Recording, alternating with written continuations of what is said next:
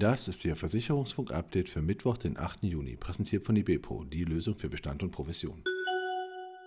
Signale Duna kauft Solarpark.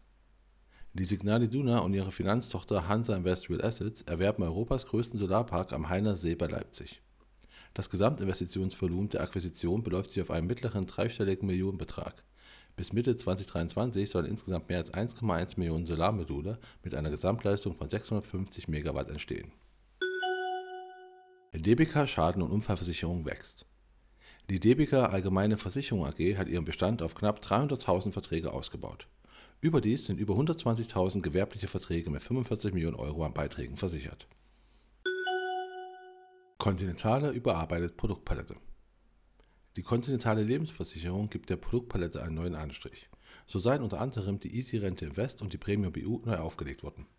Beispielsweise wird nun bei der BU auch bei Kleinbetrieben auf die Umorganisationsprüfung verzichtet. Allianz erweitert Logistikinvestitionen. Die Allianz Real Estate hat ein Logistikportfolio mit drei Objekten in Dänemark und Schweden gekauft. Das 211.000 Quadratmeter große Portfolio befindet sich in erstklassigen Logistikzentren, die den Großraum Stockholm und Kopenhagen bedienen. Zum Ende des ersten Quartals 2022 belief sich das von der Allianz Real Estate verwaltete Gesamtvermögen des globalen Logistikportfolios auf 12,6 Milliarden Euro, davon 6,4 Milliarden Euro in Europa. Versicherer erwarten mehr Hackerangriffe. Die deutschen Versicherer befürchten durch den Ukraine-Krieg eine Zunahme von Cyberattacken auf die deutsche Wirtschaft. Je länger der Krieg in der Ukraine dauert, desto wahrscheinlicher werden Cyberangriffe auf deutsche Unternehmen aus Russland heraus, sagt GDV-Hauptgeschäftsführer Jörg Asmussen. MLP-Tochter bekommt prominente Verstärkung. Der Heidelberger Spezialmakler ZSH erneuert und ergänzt seine Führung. Zum 1. Oktober 2022 folgt Lars-Georg Volkmann als Sprecher der Geschäftsführung auf Manfred Görg, der zum Ende des Jahres 2022 in den Ruhestand geht.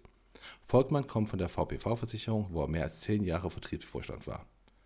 Robert Hilzensauer hat seine Tätigkeit als Geschäftsführer bereits zum 1. Juni 2022 aufgenommen. Er kommt von der WWK und war unter anderem Vorstand der Tochtergesellschaften 1 und 1 Assekuranz Service AG, Claros AG und Ascuma AG. Und das war Ihr Versicherungsfunk-Update für Mittwoch, den 8. Juni, präsentiert von IBEPRO, die Lösung für Bestand und Provision.